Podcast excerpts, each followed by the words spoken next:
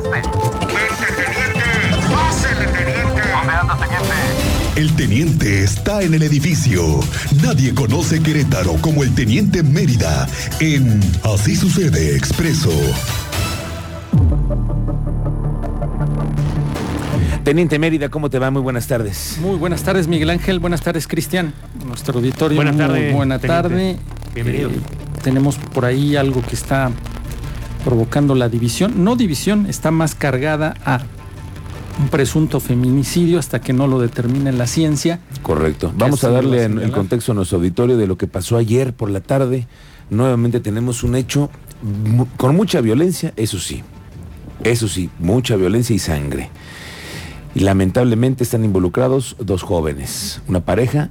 Cuéntanos, teniente. Antes de las 7 de la noche, en la segunda privada, ahí en Pino Suárez, Colonia Centro, zona centro de la capital de Querétaro, muy cerca de la avenida Ezequiel Montes. Llega la mamá de Valentina, ingresa al domicilio. Valentina, Valentina estamos refiriendo que viene siendo la víctima, 17 años de edad. Ingresa al domicilio y se percata que Valentina está en el piso, ensangrentada y ante presencia de Luis. Luis es el que ahorita las redes sociales lo están juzgando como el responsable, Presunto feminicidio. presunto feminicidio. Ok, pero él es el novio. Sí. Correcto, en el momento en que la mamá trata de solicitar ayuda. Luis aprovecha un momento y sale, pero sale corriendo.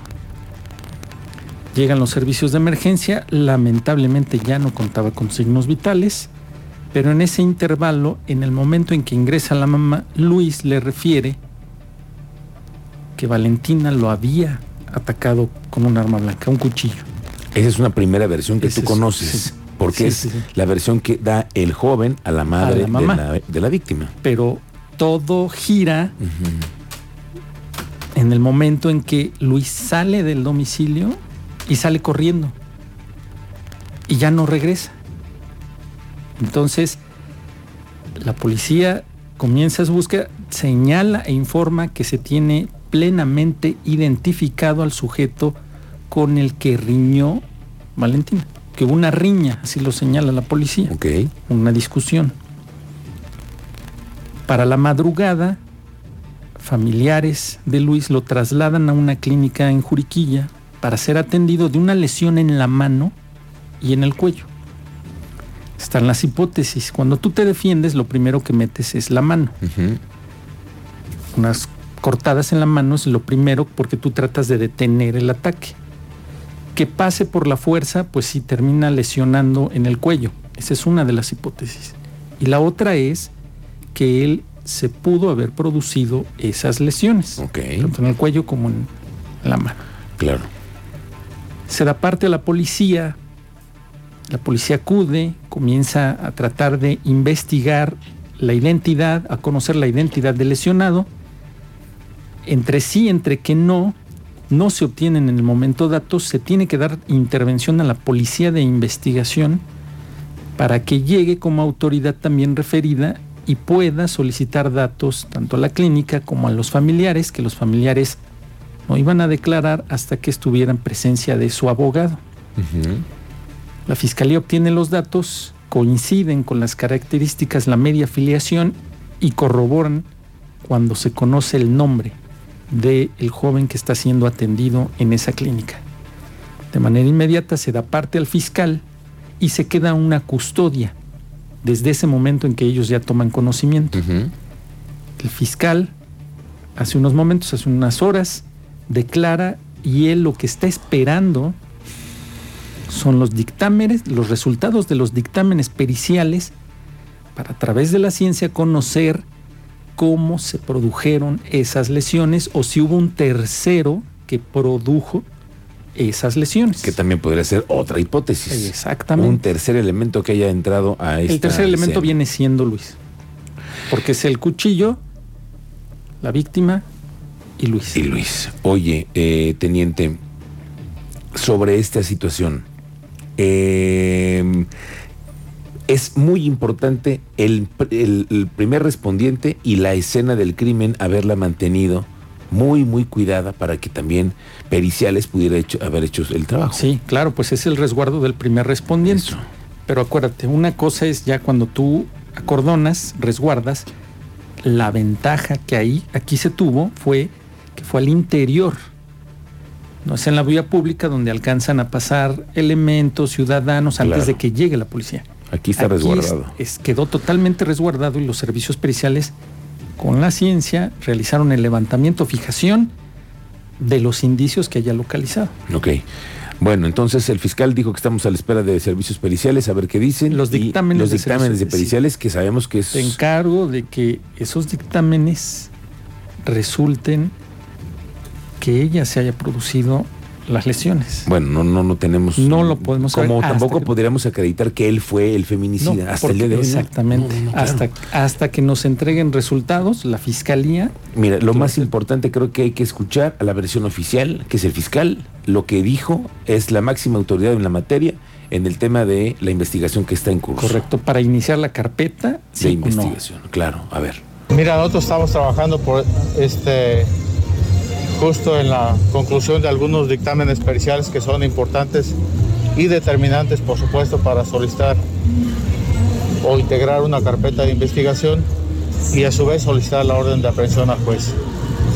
Nosotros estamos concluyendo ahorita con este trabajo, seguramente en el transcurso del día estaremos solicitando precisamente la orden de aprehensión y la información que tenemos es que esta persona actualmente se encuentra internado en un hospital de la ciudad de Querétaro, donde existe vigilancia precisamente con la finalidad de que no se sustraiga. Bueno, Es el primero que va a conocer ese- esos resultados, el- se le va a informar, va a llegar el director, directora de a servicios esta hora ya ya lo deben de saber, teniente. Ya lo deben de saber. ya lo tengan en el escritorio. Lo preocupante es que sea otro feminicidio. Sí, Eso, es lo preocupante.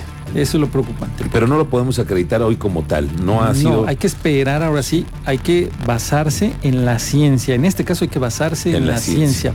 porque no hay un tercero, no hay registro de cámara de seguridad, sí hay, pero al exterior. Ok, pero adentro no hay Al video. por eso les estamos señalando que él sale y se echa a correr. Porque afuera sí hay cámara de videovigilancia, Videovigilancia. pero al interior no se sabe que lo pudiéramos nosotros confirmar, a menos de que sea la declaración ya por escrito de él y que señale Claro. cómo fueron los hechos, ¿no? Que no es Entonces no podemos nosotros, siendo objetivos, Pero vamos a entrar también al, al tema de la especulación jurídica de lo que pudiera pasar, teniente, porque él es ya mayor de edad. Sí. Pero la agravante es, que es una mujer menor de edad la Menor. que ha perdido la vida. Es un agravante Sí, hoy en día.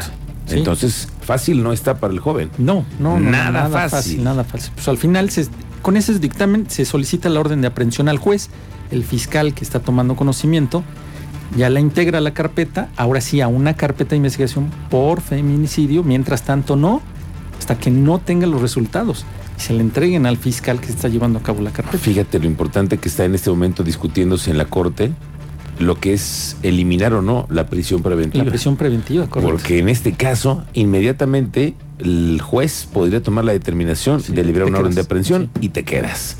Y ya vemos qué va a pasar. Exactamente. En cambio, con otra situación, puedes quedar libre y entonces sigue el curso de la Sí, investigación. es un tema muy relevante que se está llevando a cabo ahorita. Pues justamente estamos en esta, en esta discusión. Los eh, ministros están en este momento discutiendo si elimina la prisión preventiva. Preventiva o no. Y es el segundo día de la discusión. Bueno, entonces, teniente, en este caso A esperamos. espera, sí, esperamos. No podemos especular No, más, no. esperamos. Ya con ese dictamen. Lluvias, teniente. Uy, no, ayer ¿Qué tal las lluvias? prolongación tecnológico se encharcó de manera muy rápida, ¿Pero qué fue el pero muy rápida. ¿Qué fue? Se quedó algo en el drenaje y no dejaron pasar y se canceló la circulación en prolongación tecnológica. 80 milímetros en 35 minutos. Mucho. Mucho, demasiado. El revestimiento de la pared del dren de Avenida Pigmenio, que mandaste video, ya yo tras de ese punto llegar al, al- a ese entre Pigmenio, Felipe Ángeles e Invierno, hice más de 40 minutos. Sí, sí, yo estaba por ahí, Ah, más o menos ah. entre 45 y 50 minutos. Ya hasta que lo constato, que está fracturado y Sí. que se llevó el revestimiento de la pared, se llevó poco más de 100 metros la fuerza del agua, se filtró el agua. Entonces formó socavón en dirección a Felipe Ángeles y en dirección a invierno. Ya había paso de vehículos y pasan vehículos muy pesados. La determinación para tu servidor es correcta, haber cerrado y, y durante la noche Hacer apoyar y trabajar con obras en ese dren. Lo que yo no estoy contigo, teniente, es cómo es posible que esa ciudad, la primera lluvia y se va la luz y no hay semáforos. Ah, esa es clásica, no, No, se nos va la teniente. luz. Esa es No, clásica, teniente, es que no puede ser que no de podamos primera, tener De primera eso. tendríamos que exigirle a esas empresas que den un servicio como señalan ellos que es de calidad. Todas las empresas que tú me quieras hacer referencia. ¿De los de todas, semáforos? Todas, todas, to- absolutamente Sí. todas. Que dieran un servicio de calidad. Lástima que tenemos que poner ejemplo otros países donde el ciudadano reclama, exige, la autoridad le hace caso, se le sanciona y se le repara. Aquí no, aquí es no hay árbitro, aquí no hay quien. Aguántate. Sí, hasta que lo arreglemos, no había luz, no había semáforos, No había, se sí. congestionó. 5 de febrero nuevamente en la Avenida Pigmenio, Ujú. taponamiento, sí, basura. Bernardo Quintana, Secretaría de Relaciones Exteriores, 5 centímetros de agua al interior, se taparon las coladeras, tuvo que llegar Coordinación Estatal de Protección Civil, limpiarles, destaparles, para que bajaran el nivel del agua. Los policías municipales, algunos de ellos rifándoselas en Unos muchos. no, todos, yo todos los vi y les también los agarró desprevenidos. Ninguno traía el Impermeable, no. nada, todos así, hecho sopita. Ayer me tocó ver a mí varios elementos de la Sí, Secretaría de. Movilidad, Movilidad y de la y- Secretaría de Seguridad Pública Municipal, pues rifándosela en la calle. Entrándole, Pues entrándole, sí. no hay, no hay No, más, no. hay que entrarle todos. Mis zapatitos ahí están colgaditos todavía tratando de secarse porque ayer me, ga- me agarró exactamente. también te ganó. me ganó. Las botas, teniente. Sí, pero pues veníamos saliendo de aquí y en lo que trasladas y te agarras tu equipo, no, pues es para que lo cargaran. Sí, yo tengo la culpa. Paseo Santiago. Tírate al piso, Sí, me- aquí tírate estoy al piso. rodando. Tú solo. Y aparte, eh, hoy en la mañana me, me atropellaron, bueno, me lastimaron a un elemento de la, de la Secretaría de Movilidad en Paseo Santiago a la altura de Galindas. Un conductor quiso dar vuelta prohibida ahí en Galindas. El oficial le hizo los señalamientos, le, le hizo las indicaciones de que era vuelta prohibida. Hizo caso omiso y cuando se acerca el oficial, este sujeto arranca y le pasa los neumáticos por el empeine de uno de los pies.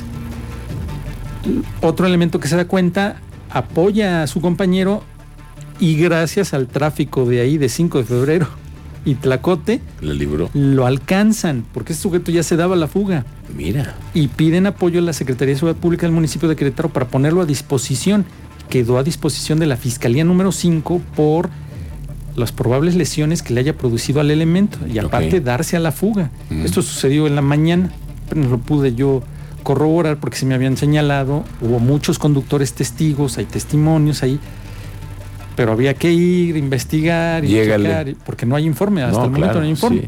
Pues un saludo ahí a los elementos involucrados. Esperemos que se recupere porque va a determinar eso, que este sujeto está puesto a disposición de la fiscalía si hay lesiones de consideración. Ok. ¿no? Entonces, pues Muy bien, teniente. atropellado. Correcto. Estamos al pendiente de los reportes. Hoy lluvia nuevamente. Sí, A saca. partir de las 5 Tú como de quiera la tarde. tienes lancha de doble No, motor. No, no, va. Ya Anda. están como las redes sociales que me decían, saca tu lancha, súbete Saca- a la lancha. No, no, pues, ¿No tienes ¿Qué lancha? pasó? No, no, no. no, no. ¿Ni una no, canoa? El teniente, el teniente está mucho todo es a más pie, todo es equipado. a pie.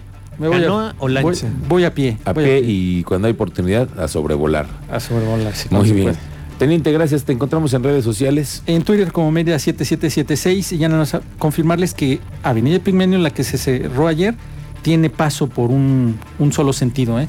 Que Pigmenio González. sí, que entre invierno y Felipe Ángeles, que le señalé, sí hay eh, en un solo sentido, sí hay paso. ¿eh? Paso, pero Para que no- solamente en un sentido. Sí. Muy bien. Teniente, gracias. Estamos pendientes.